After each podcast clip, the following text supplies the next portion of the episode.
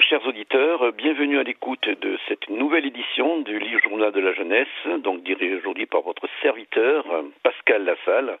Alors aujourd'hui, euh, bon, exceptionnellement, euh, les deux invités du jour euh, seront joints par téléphone. Hein. Voilà, il y a eu une, certaine, une impossibilité qu'ils soient présents, donc de visu dans notre studio. Donc les auditeurs qui voudront se manifester à bon escient, comme toujours, hein, je l'espère, pourront le faire par les moyens habituels, soit un courrier électronique, soit une bonne vieille lettre manuscrite, pour faire part de leurs remarques ou de leurs questions. Alors aujourd'hui deux thématiques principales. Bon, la première euh, va concerner euh, un ensemble de notions qui nous sont jetées en pleine figure dans un assaut qui est un petit peu bon organisé par des minorités actives, mais qui sont bien relayées. Donc, je vais avoir le plaisir de recevoir Georges Guiscard pour un ouvrage qu'il vient de publier donc aux éditions de la Nouvelle Librairie en, en coédition avec l'Institut Iliade un ouvrage intitulé Le privilège blanc, euh, sous-titré Qui veut faire la peau aux Européens? Un ouvrage qui est préfacé par François Bousquet, hein, le, rédacteur en chef du magazine des idées, la nouvelle formule de la revue Éléments. Georges Guiscard, m'entendez-vous? Oui, je vous entends Pascal. Bonjour et bonjour à tous vos auditeurs. Voilà, bonjour Georges, donc je vous présente rapidement, hein. vous êtes euh, normand, français et européen, vous êtes étudiant en sciences politiques et vous êtes euh, de l'Institut Iliade, hein, de la deuxième promotion Don Juan d'Autriche, hein, donc la promotion de 2015-2016. Et vous venez de publier, comme je viens de l'indiquer, un remarquable petit ouvrage, donc euh, qui vient à temps, qui vient à temps, qui était nécessaire dans ces temps où justement les peuples blancs Hein, pour le dire ainsi, les peuples de souche européenne sont euh, désignés comme la cible hein, d'une offensive généralisée hein, qui les essentialise et les stigmatise euh, de manière assez véhémente et euh, vindicative. Alors cette notion de privilège blanc, je pense, bon, elle se conjugue avec tout un ensemble de d'éléments de langage, de pseudo-disciplines, d'autres concepts, d'autres notions sur lesquelles nous allons revenir. Vous parler de blanchité, de décolonialisme, patriarcat, appropriation culturelle, microagression, racisme inconscient, théorie critique de la race, intersectionnalité, études noires et j'en passe et les meilleurs. Hein. Nous avons toujours de mauvaises surprises dans ce domaine, dans ce registre pratiquement quotidiennement. Alors tout d'abord, euh, cher Georges, serait-il possible de définir pour nos éditeurs ce qu'est le privilège blanc et quelle est en quelque sorte sa, son étiologie, sa généalogie? Alors le privilège blanc, c'est un concept qui a été élaboré par un militant communiste américain qui en, 1975 a, inventé euh, le terme. Il parlait exactement d'un privilège de la peau blanche. Cet, euh, euh, historien, Théodore Allen, a publié un ouvrage qui s'intitule Lutte des classes et origines de l'esclavage racial, l'invention de la race blanche. Et sa théorie, c'est que la race blanche, le concept de race blanche, la représentation de la race blanche aurait été inventée dans les plantations coloniales américaines afin de, conférer aux travailleurs d'origine européenne un sentiment de supériorité sur les travailleurs noirs, les, les esclaves. Et hum, tant et si bien que cette euh, représentation de, supériorité due à la peau blanche aurait en fait infusé, pénétré la société américaine, qui se serait en fait fondée sur cette hiérarchisation raciale et donc sur le racisme, un racisme qui serait devenu consubstantiel à la société américaine, qui serait devenu ce que l'on appelle aujourd'hui, vous avez peut-être entendu parler du terme, le racisme euh, structurel, euh, le racisme systémique. voilà. Pardon Oui, voilà, systémique. Je dis systémique, oui, voilà, c'est vrai que c'est le terme qui revient très souvent.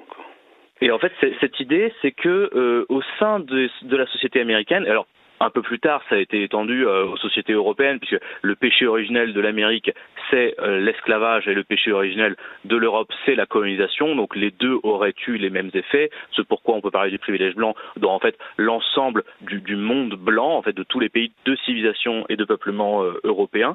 Eh bien, l'idée, c'est que ce racisme systémique, structurel, engendrerait des discriminations au quotidien permanentes, invisibles aux blancs puisqu'ils ne les subissent pas, et qui discriminerait, qui stigmatiserait en permanence les non blancs. il y a, y, a, y a, quelques exemples. Euh, le, le, théorie du privilège blanc a été popularisée par une féministe antiraciste américaine en, en 1988, Peggy McIntosh, et elle listait comme ça une série d'exemples euh, de ce racisme systémique, donc qui n'affecte pas les blancs et qui désavantage en permanence les non blancs. Et alors elle donnait euh, plusieurs exemples très concrets. Elle disait par exemple moi, euh, en tant que en tant que femme blanche, si j'ai un problème dans un magasin et que je demande à, à parler au responsable, eh bien je suis à peu près assuré de parler à quelqu'un qui me ressemble. Euh, un autre exemple, ce sont euh, les pansements. Un exemple qui a été repris par, euh, par l'afroféministe Rokaya Diallo. Elle dit, eh bien, lorsque je mets un pansement, il est de couleur chair et ça, ça ne m'interpelle pas moi, mais ça rappelle aux Noirs que la norme en Occident, aux États-Unis, c'est d'avoir une peau de couleur à peu près blanche. Alors, il y avait un exemple que, que moi je trouvais très drôle, donc c'était en, en 88.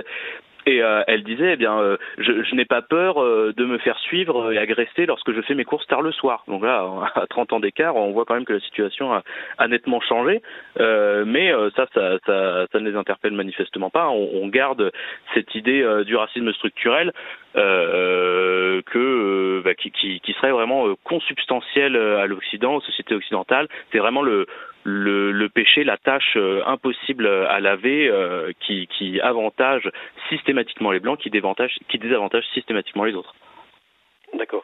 Alors, ce qui est intéressant également dans euh, la généalogie que vous tracez de, de, ces concepts et de tous ceux qui en sont euh, dérivés, hein, euh, c'est que vous tracez une généalogie de, de type marxiste, dans la mesure où vous semblez, d'une certaine manière, bon, valider aussi notre syntagme, bon, qui a été plus, plus ou moins discuté dans la mouvance, on va dire, entre, entre autres néo-droitistes, c'est-à-dire le concept de marxisme culturel, hein, qui est issu du monde anglo-saxon, qui est assez populaire en Europe centrale, voire en Scandinavie. Et vous, effectivement, bon, ben, vous n'hésitez pas à montrer que ce concept de privilège blanc, et donc, comme je disais, tous ceux qui, qui, qui en sont dérivés, hein, qui sont connexes, euh, a euh, une origine aussi, on peut tracer euh, sa généalogie dans une, une, approche marxiste un petit peu de, de, de la vision de la société. Pouvez-vous revenir un petit peu là-dessus?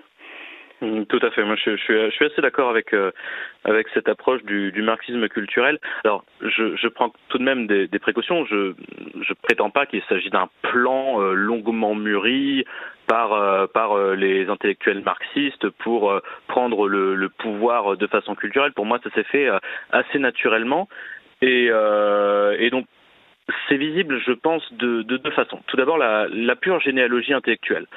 On euh, dans les, les, racines de euh, la théorie du privilège blanc que c'est passé par l'école de Francfort et euh, ce qu'ils ont développé comme euh, instrument euh, intellectuel d'analyse marxiste, qui est la théorie critique, qui mettrait en lumière des structures d'oppression, donc des, des, des, axiomes qui ont été ensuite repris par les philosophes de la, la ce qu'on a appelé la French Theory, Derrida, Foucault euh, et les, les constructivistes. Quoi. Exactement, les déconstructeurs, les postmodernes, les poststructuralistes, et ce sont des théories qui ont en fait euh, on appelle ça la French Theory parce que ça a été nommé French Theory dans les campus américains. Et ça a infusé dans les campus américains, multiraciaux, puisque l'Amérique euh, était quand même en avance sur nous euh, au, au, niveau euh, de la, la, la composition euh, démographique multiraciale.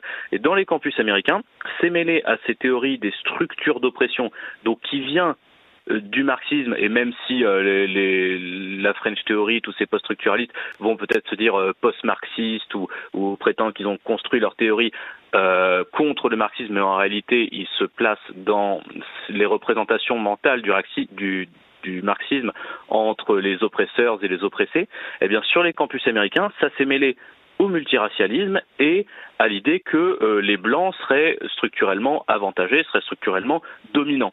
Et en fait, je pense que, la démonstration est assez simple quand on la réduit très très schématiquement, c'est que dans le marxisme, il y avait la bourgeoisie euh, dominante oppresseur et il y avait les prolétaires euh, dominés, oppressés. Aujourd'hui, on a exactement le même schéma avec les blancs dominants, les non-blancs dominés. Et alors oui, c'est passé par les méandres donc de la théorie critique, des post-structuralistes de Bourdieu avec la domination et la violence euh, politique, économique, symbolique, etc. Mais en réalité, c'est vraiment cette espèce de schéma binaire dominant-dominé que l'on retrouve euh, quasiment tel quel. Donc pour moi, la, généalogie marxiste ne fait aucun doute.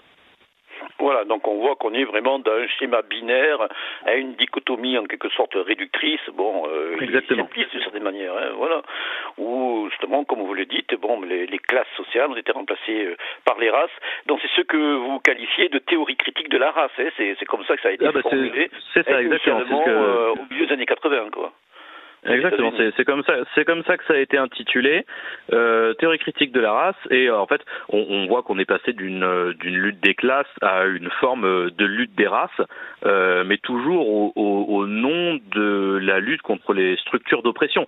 Et à mon avis, c'est une évolution naturelle de la gauche qui, lorsqu'elle est mise en échec, ne se questionne pas sur ses fondements théoriques. Euh, Marx est un horizon indépassable. Alors, il doit être, il doit être repensé pour être adapté aux, aux, aux réalités modernes, mais, euh, mais ça reste vraiment le logiciel avec lequel ils interprètent la réalité. Et en fait, la gauche marxiste a simplement fini par trouver une population plus opprimée que les prolétaires blancs qui n'ont pas accompli la révolution communiste.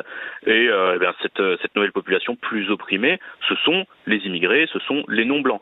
C'est euh, Éric Zemmour euh, disait que euh, l'idéologie révolutionnaire de la gauche a trouvé un peuple révolutionnaire. Donc ce sont évidemment les immigrés victimes de la domination des Blancs.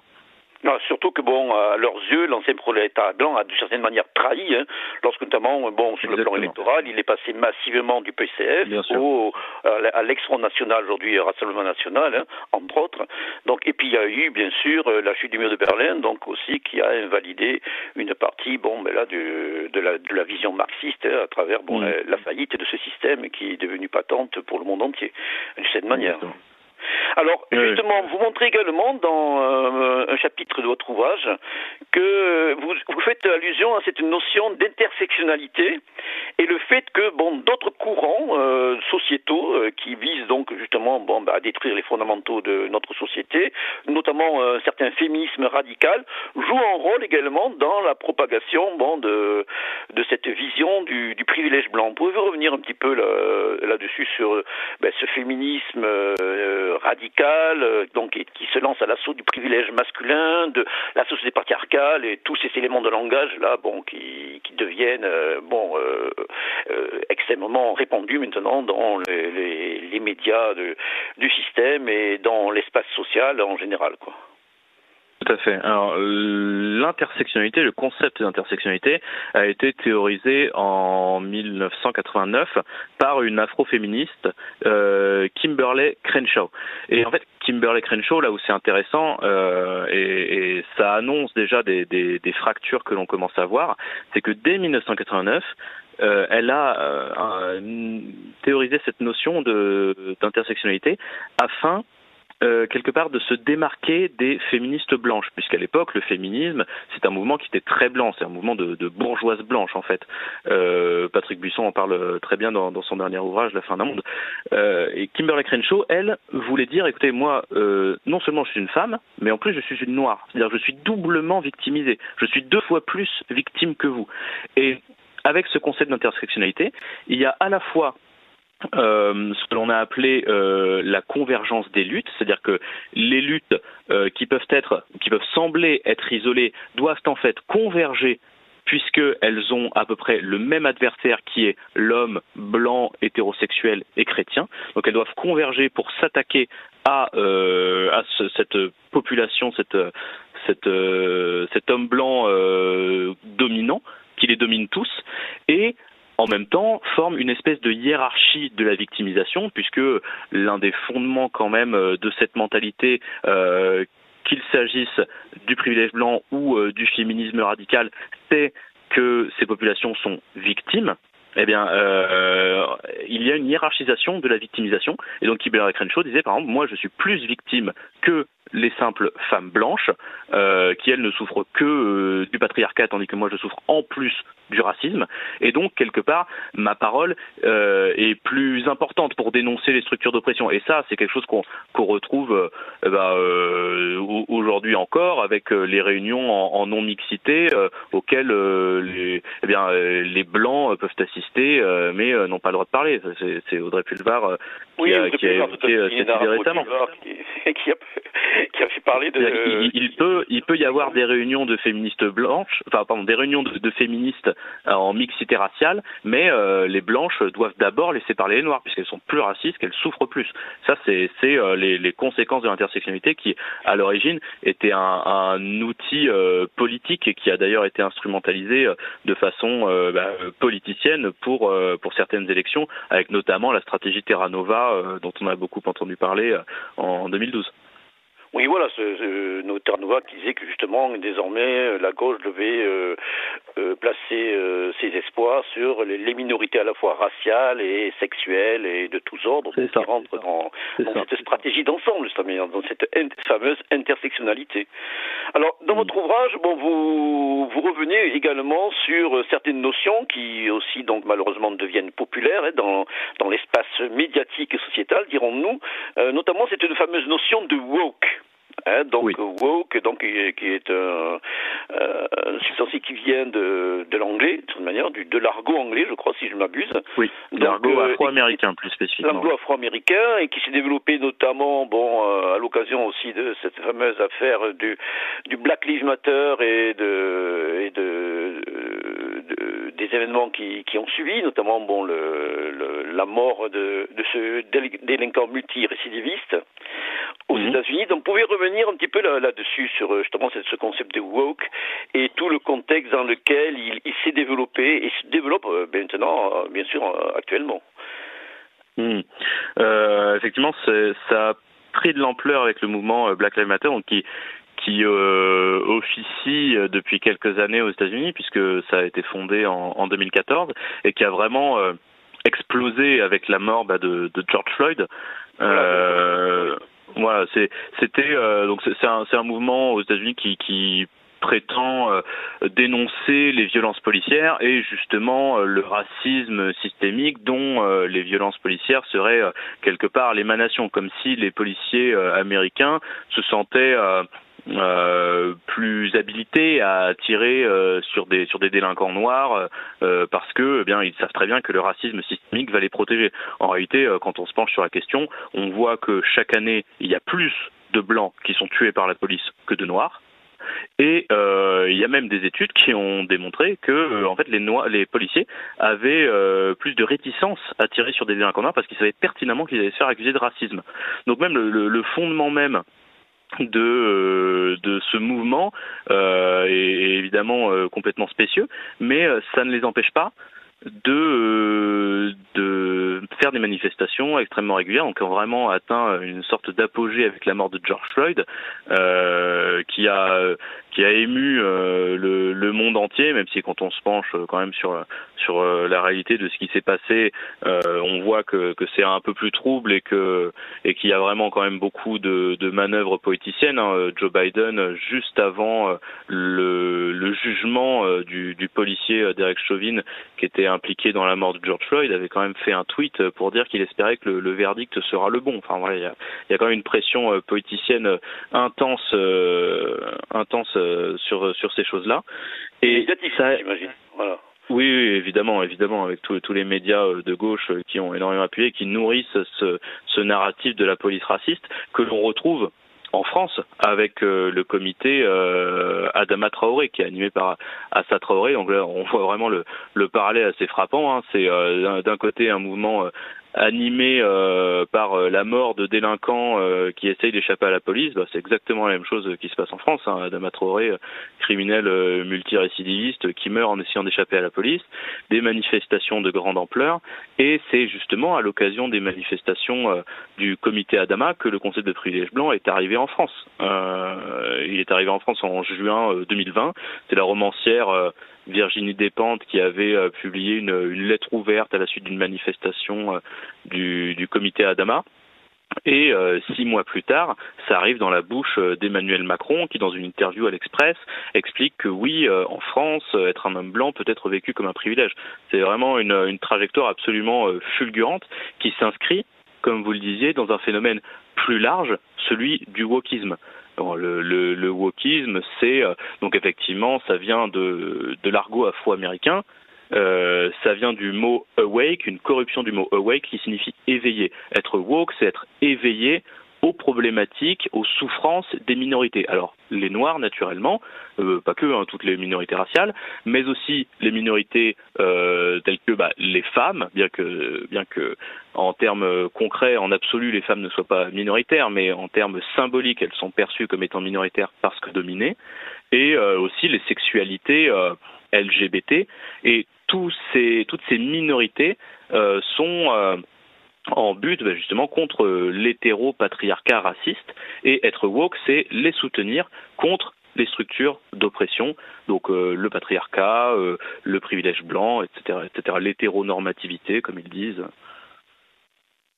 Et vous liez d'ailleurs euh, là quand, quand vous euh, développez sur euh, ce thème-là, mais vous liez aussi l'émergence de, de, ce wokisme hein, à une ultra sensibilité aussi, une fragilité émotionnelle donc de ces militants woke qui s'offusquent de, de, tout ce qui peut être dit et réclament, comme vous le dites, des espaces sûrs, des fameux safe space hmm. ou des avertissements de déclencheurs, trigger warnings, comme ouais. se protéger. Là aussi, on assiste vraiment à des à, des phénomènes complètement délirants, quoi, de cette manière. C'est, on frise la, psychopathologie de cette manière.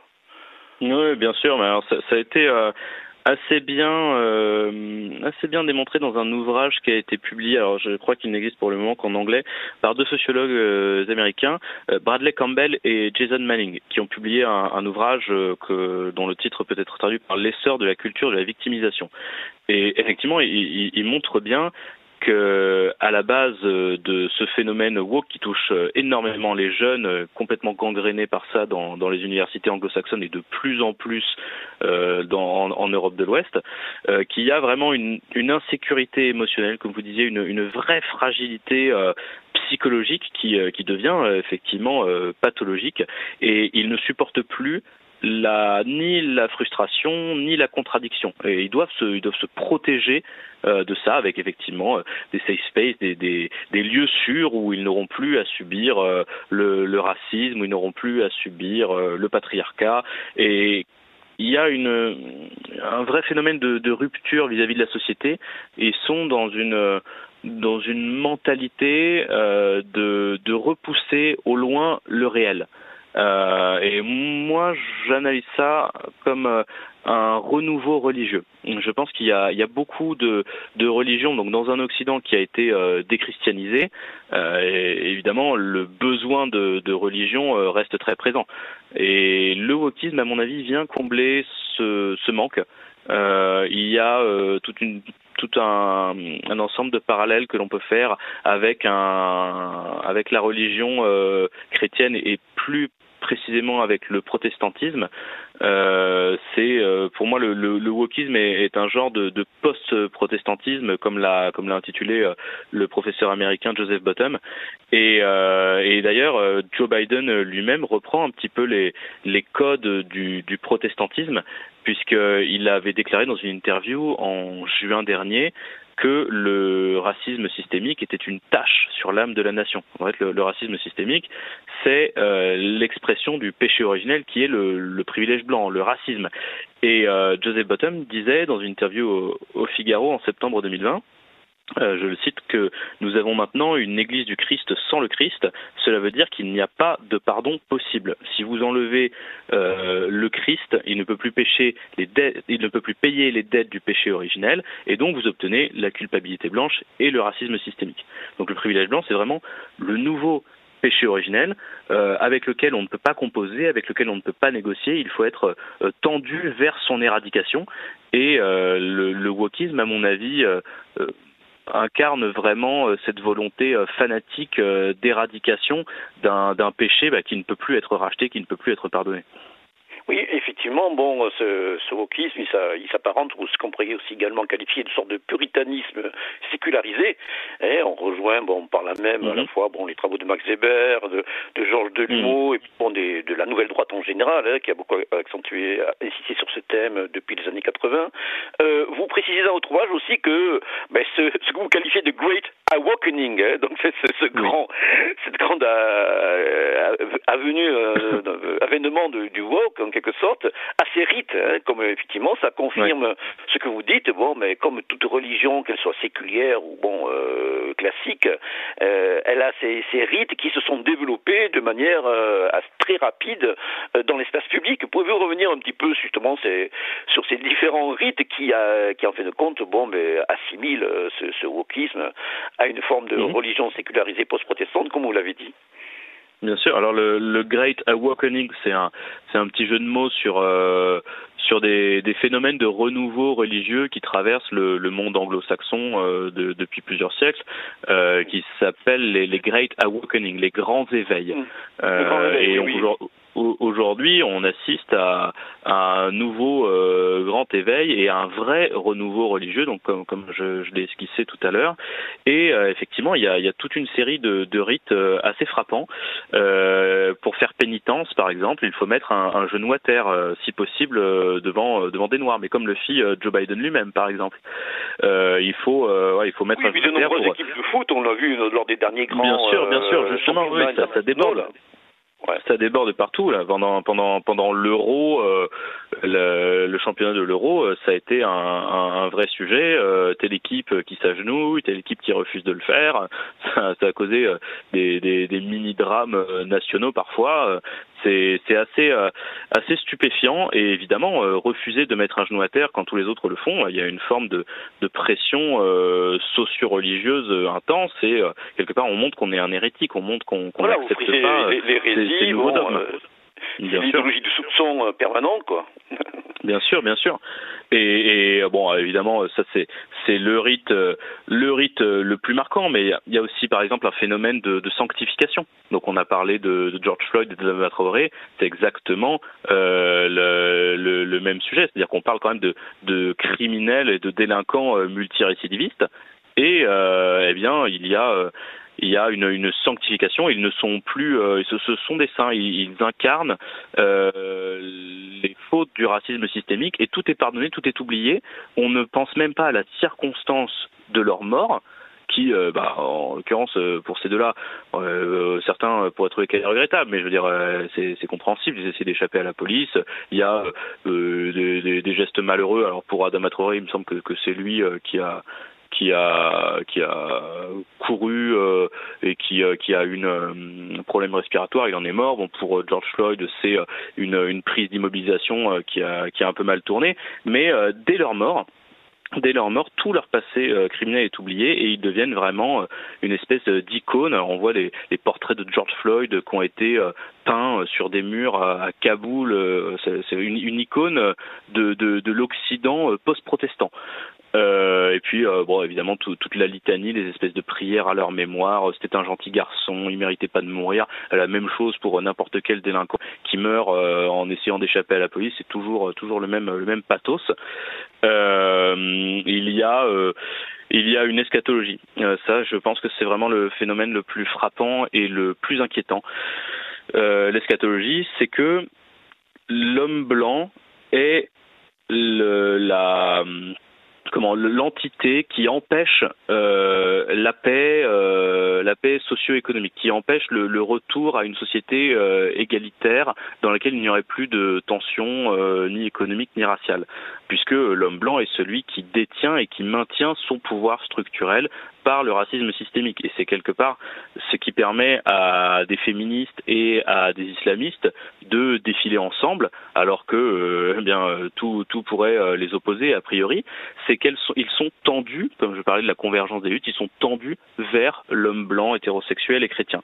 Et l'eschatologie, c'est que lorsque le, le blanc triarcat sera abattu, eh bien tout le monde s'entendra merveilleusement, magiquement, et on reviendra euh, bien au, au jardin d'Éden quelque part, lorsqu'on abat l'homme blanc porteur du péché originel, eh bien, on pourra retourner au jardin d'Éden. Il y a vraiment une vision religieuse assez assez frappante, je trouve. Il y a surtout une, vision religieuse, comme vous le dites, inquiétante, parce qu'en fait de compte, bien sûr. tout observateur, bon, honnête et scrupuleux, devrait reconnaître dans cette injonction, bon, carrément, bon, une dimension génocidaire à peine voilée. C'est-à-dire, le long c'est vraiment le virus presque planétaire qui empêche l'émergence de la nouvelle société égalitaire, presque paradisiaque, donc qui aura battu euh, ce, comme vous dites, ce, ce blanc euh, euh bon, euh, systémiquement et essentiel, essentiellement, bon, oppresseur et, et raciste. C'est ça qui, qui, est inquiétant. Qui devrait être perçu, en fait de compte, par des, des commentateurs honnêtes et lucides.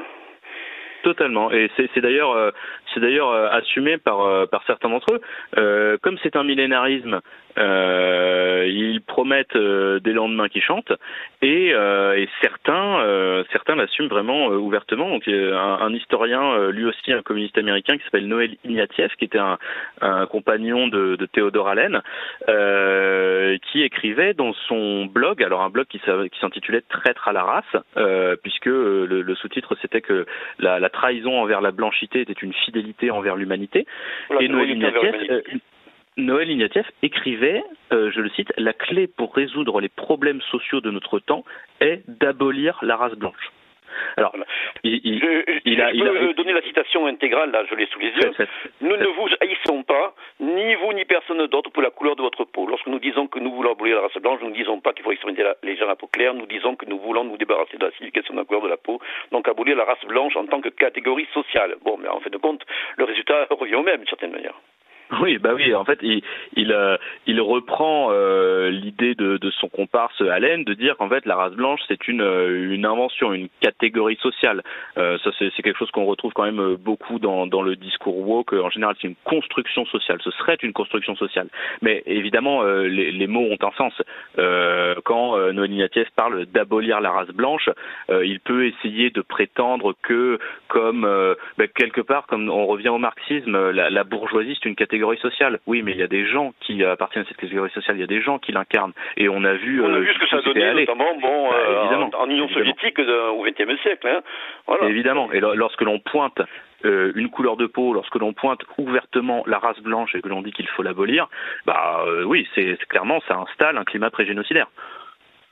D'ailleurs, bon, vous citez aussi Ignatieff euh, dans un article qu'il avait publié dans le Harvard Magazine en 2002, et celui-ci écrivait L'objectif d'abolir la race blanche est si désirable que l'on pourrait trouver difficile de penser que quiconque autre que des suprémacistes blancs puisse s'y opposer. Voilà, c'est ça. Si, si vous n'êtes pas d'accord avec, l'abolition de la race blanche, si vous n'êtes pas, si vous n'êtes pas d'accord avec l'abolition de la race blanche, vous êtes un suprémaciste blanc. Et qu'est-ce qu'on fait avec les suprémacistes blancs? Eh bien, au, au mieux on les enferme, au pire on les abat. Alors justement, cette, euh, cette religion wokiste, en quelque sorte, ben, vous montrez aussi que dans ces manifestations, il y a aussi bon un concept bon agissant en quelque sorte qui ben, qui euh, développe euh, ses effets funestes depuis déjà euh, quelque temps. C'est le fameux concept de cancel culture, de culture de l'annulation ou de la, suppression. Pouvez-vous revenir un petit peu aussi sur la genèse de ce concept de cancel culture ou de culture de l'annulation? La, la, culture de l'annulation, c'est intimement lié euh, au wokisme et notamment au privilège blanc. Euh, c'est l'idée qu'il faut euh, ne plus parler, ne plus représenter, ne plus exposer tout ce qui euh, véhicule le racisme et le privilège blanc et même idéalement qu'il faut le détruire. Donc ça a commencé, enfin ça a commencé. On en a vu l'expression euh, la plus frappante a été le, début de déboulonnage des statuts euh, aux États-Unis. Mais c'est allé extrêmement vite, c'est-à-dire qu'il faut vraiment rayer euh, du patrimoine de l'humanité tout ce qui se rattacherait au racisme. Mais comme on, l'a vu, comme nous, en parlons là de, depuis une petite demi-heure, tout ce qui est européen serait fondée sur le racisme. Et donc en fait, la cancel culture, à terme, ce sera d'éradiquer la totalité de la culture européenne. Euh, alors y a, on, voit des choses totalement délirantes. Euh, on, bon, évidemment, euh, Napoléon, par exemple, est un suprémaciste blanc. Donc qu'est-ce qu'il faudrait faire? Il faudrait déboulonner toutes les statues de Napoléon. Il faudrait rayer ses noms de tous les livres d'histoire. On a vu que ben, les mathématiques étaient trop blancs parce que les mathématiques c'est de la rigueur, c'est de la logique, ça c'est vraiment des concepts de blanc. la ponctualité c'est des concepts de blanc. Pardon, la ponctualité c'est un concept de blanc. mais, mais aussi par exemple la randonnée. J'avais la plus grosse association de, de randonneurs américains qui avait publié un article sur son blog en disant bon bah la randonnée est trop blanche, c'est quand même un problème, il faut la diversifier. Bon, bah, si, si, si les blancs ont envie de faire de la randonnée et que ça n'intéresse pas les autres, bon bah apparemment c'est un problème. Apparemment c'est un marqueur de suprémacisme blanc, c'est un marqueur de racisme, et donc il faut annuler la randonnée parce que la randonnée est trop blanche. Il faut la diversifier de force, comme le ballet, comme la musique classique. Voilà, la musique classique, les humanités, le latin, le grec, l'histoire antique, j'avais lu aussi récemment. Euh, donc c'est c'est carrément bon une, une volonté d'éradiquer totalement euh, euh, notre héritage, notre patrimoine culturel et historique. ça devient clair. Totalement. Totalement. Comme, comme la blanchité est présente dans tout, virtuellement dans tous les aspects civilisationnels européens, eh bien tous les aspects de la culture des sociétés européennes est appelé à être aboli, à être effacé, à être supprimé et appelé à subir la cancel culture. Alors là, ce sont pour, les, aspects euh, euh, généraux, culturels, mais la cancel culture s'applique également aux personnes.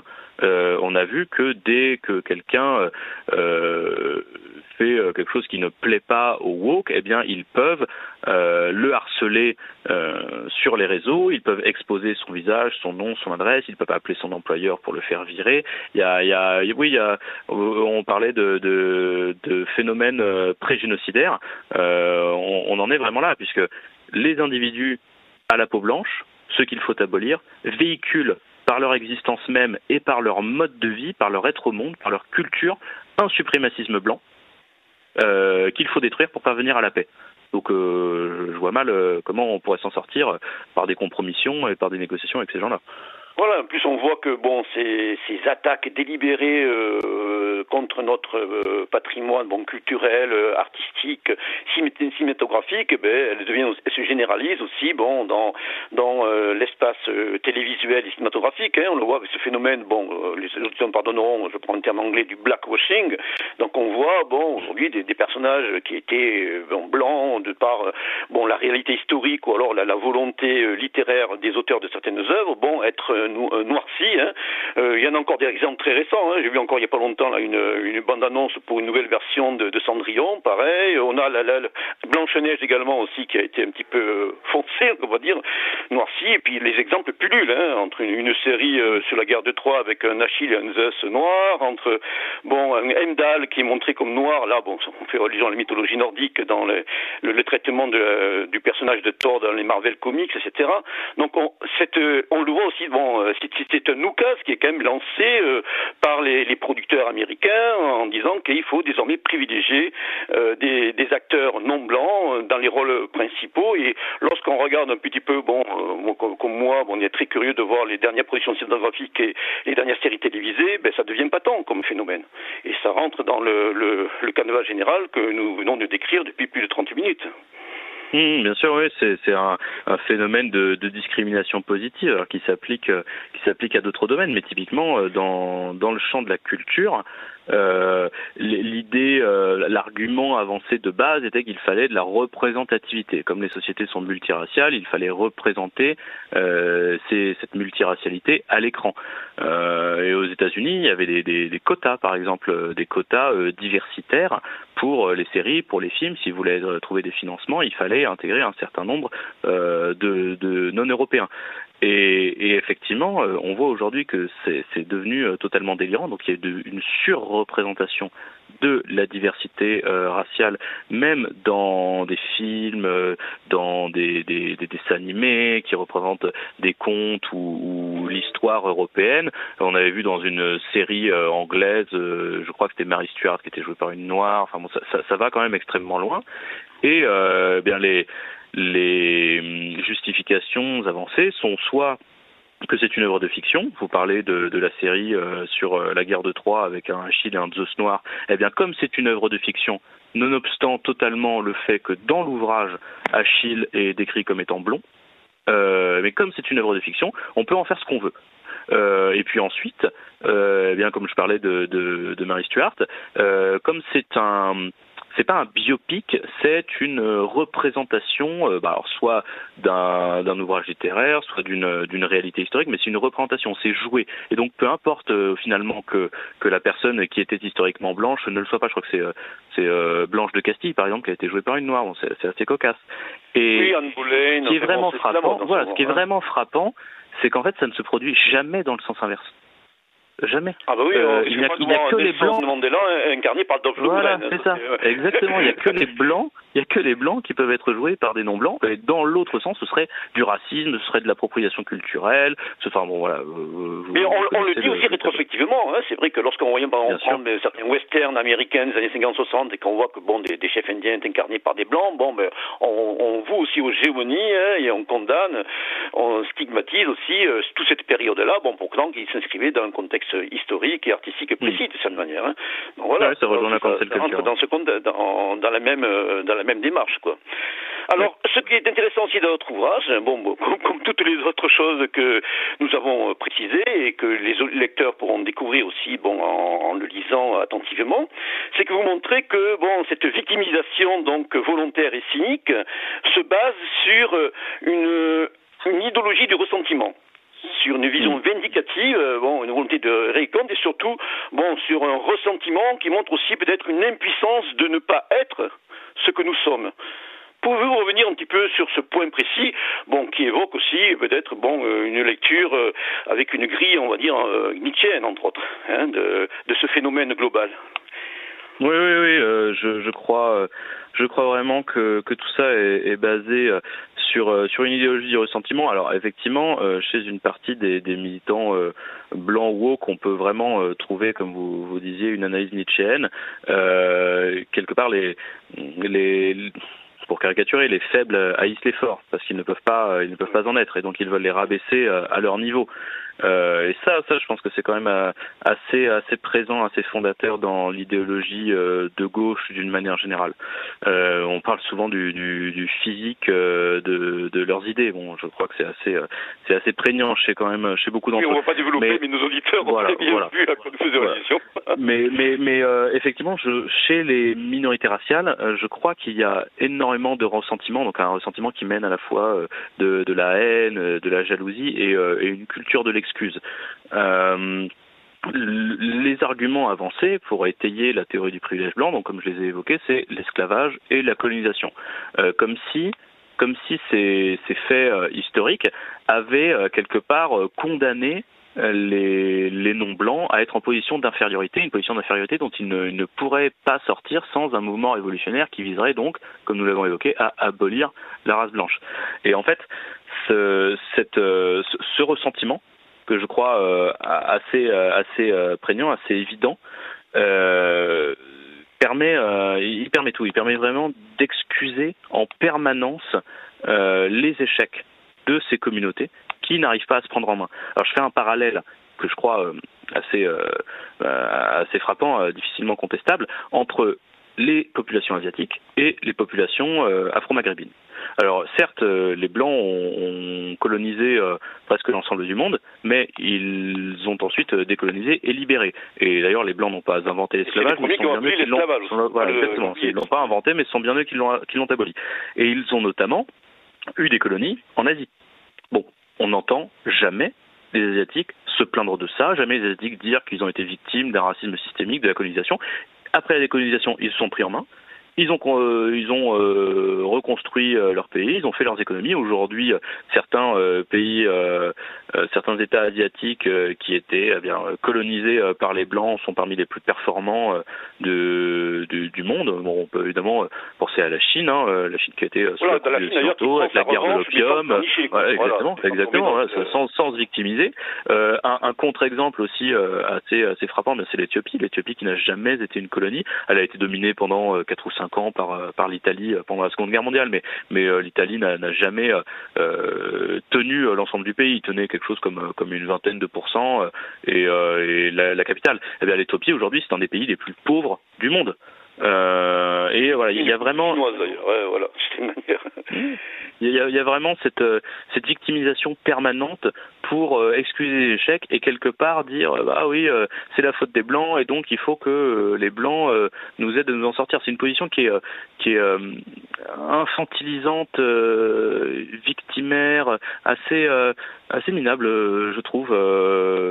surtout bah, quand on voit les autres qui ont subi exactement les mêmes expériences et qui qui sont qui se sont redressés et qui aujourd'hui bah, ont fière allure. Hein, il faut, faut bien le dire. Surtout dans les sociétés occidentales, dans les sociétés européennes, les asiatiques sont habituellement des gens très bien intégrés, très travailleurs, qui arrivent la plupart du temps à avoir des positions sociales enviables. Aux États-Unis, la communauté les communautés qui réussissent le mieux et qui ont les meilleurs, les, plus hauts revenus en moyenne, ce sont des Asiatiques, par exemple. Donc de faire croire qu'il y a un racisme systémique et un privilège blanc qui miraculeusement n'oppresserait pas les Asiatiques au point de leur permettre de réussir socialement et économiquement, c'est quand même un peu fort de café, je trouve.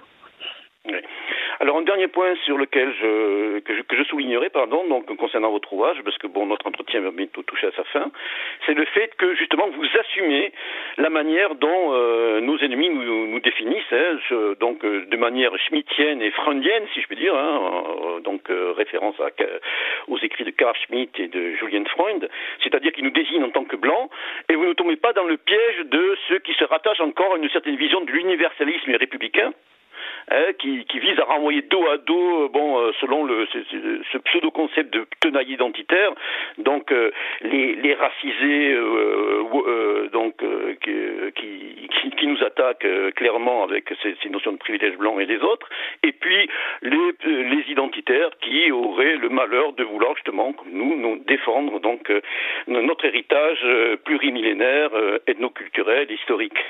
Pouvez-vous revenir un petit peu justement sur ce positionnement qui, que je trouve bon, euh, lucide, sensé et courageux. Mmh, bah oui, oui. Euh, je, suis assez navré de voir qu'au moment où, la gauche revient à, une vision raciale qu'elle a, longtemps combattue, la droite conservatrice s'accroche encore à cette vision universaliste, euh, une conception du monde et une vision de l'homme qui sont en fait typiquement européenne, hein, l'universalisme. Et d'ailleurs, c'est dénoncé comme tel, c'est dénoncé comme tel par les décoloniaux. L'universalisme, c'est un truc de blanc. Euh, c'est euh, ils, ils, considèrent eux, euh, Ouria Boutelja, euh, Diallo, ils considèrent que euh, l'universalisme c'est une manifestation de, de l'arrogance des blancs qui veulent imposer leur culture aux autres. Bon, ça, on en a vu voilà, un avec exemple une bonne. Hein voilà. Exactement, exactement. Vouloir imposer son modèle, son mode de vie, son être au monde. On en a vu un exemple absolument magnifique bah, en Afghanistan. Euh, on a appris que les Américains avaient dépensé des millions d'euros pour essayer de faire comprendre aux talibans que euh, ben, qu'il fallait euh, de la représentativité de genre, euh, de l'inclusivité, qu'il fallait accepter les sexualités divergentes et transgenres. Bon, ça, ça, va quand même, ça va quand même assez loin. Et en fait, en, rejetant comme tel l'universalisme, les décoloniaux désignent l'ennemi. Donc vous parlez de, de Schmitt et de Freud, c'est exactement ça. Les décoloniaux disent aux Blancs, aux Européens, nous ne sommes pas vous. Et en nous désignant comme blancs, il nous renvoie, vous, disiez au tout début de l'émission, vous parlez d'essentialisation, c'est exactement ça, il nous renvoie à ce que nous ne pouvons pas ne pas être. Je comprends que l'universalisme ait pu être une, chimère aveuglante euh, pendant des décennies, mais aujourd'hui, je crois que le phénomène qui est en train de, bouleverser nos sociétés met fin à cette parenthèse historique qui est de croire euh, à l'homme universel. Euh, et euh, bien, quelle, quelle réponse euh, peut-on apporter face à ceux qui nous désignent comme des blancs et qui nous disent ouvertement euh, que nous sommes des privilégiés Et privilèges, c'est quand même un, un, terme qui a une, une charge sémantique extrêmement forte. Hein. Les privilèges, nous on pense forcément, nous sommes français, nous pensons à la nuit du 4 août, à l'abolition des privilèges. Quelqu'un qui est privilégié, c'est quelqu'un qui domine de façon euh, illégitime et eh bien il faut le punir, il faut le dépouiller, éventuellement, éventuellement le, le tuer. Hein. On pense au, au, massacre de septembre. eh bien en nous désignant, il nous donne la possibilité de lutter, puisqu'il nous donne la possibilité de reprendre conscience de ce que nous sommes, quelque chose qui avait été oublié euh, par les Blancs, quelque chose qu'on avait cru pouvoir mettre derrière nous. Eh bien, là, nous sommes confrontés à un autre qui nous désigne comme différents. Et euh, quelque part, c'est peut-être la meilleure chance qu'il nous offre de nous sauver face à la, la décadence et euh, le, le nihilisme qui gangrène l'Occident. Exactement, de nous de sortir notre dormition, comme disait Feu euh, notre cher euh, Dominique Vénère. Tout à fait, tout à fait. Et puis surtout, bon, euh, je terminerai en disant que ben, de vos, votre livre, bon, est plus que jamais nécessaire. Hein, donc c'est vraiment un ouvrage que je conseille vivement à tous nos éditeurs. Hein, et c'est une arme hein, dans notre combat. il montre à quel point votre livre, que des écrits comme le, ceux de l'enfant terrible, la nouvelle droite, Guillaume Fay, il y a plus de 20 ans déjà, étaient prémonitoires et visionnaires. Et de cette manière, ils m'ont fait penser aussi à d'autres courants euh, qui s'éveillent, si vous voulez, bon, dans l'espace, euh, dans, dans, dans, la sphère blanche euh, planétaire, notamment le fameux nationalisme blanc euro-américain. Je pense notamment aux écrits de Greg Johnson, hein, qui a, dont un ouvrage a été traduit récemment, le, qui est intitulé Le nationalisme blanc, et son manifeste. Et là aussi, on voit qu'il y a des, des convergences qui se font, parce qu'en fait de compte, ces convergences, elles nous sont dictées par, comme vous le dites, ben, nos ennemis, hein, qui nous, qui nous mettent aujourd'hui en, en, situation ben, de, de réagir et, et, sur le, la base de ce que nous sommes, euh, bon, substantiellement de certaine manière. Oui, bien sûr. Euh, Karl Schmitt, c'est euh, la politique, c'est désigner l'ennemi, et Julien Freund, c'est l'ennemi qui vous désigne. On est en plein dedans. Exactement. Alors, je vous remercie, Georges, pour ce, cet entretien extrêmement dense. Merci à vous. Hein et je rappelle donc le titre de votre ouvrage, Le privilège blanc, qui veut faire la peau aux Européens, donc une coédition Institut Iliade, la nouvelle euh, édition de la nouvelle librairie, préfacée par François Bousquet pour la modique somme de 16 euros. Là aussi, hein, soulignons l'effort euh, tarifaire euh, des éditeurs. Je vous dis à très bientôt, Georges, et je vous encourage donc à poursuivre donc vos recherches et vos publications. Je vous remercie, à très bientôt. Merci beaucoup, Pascal.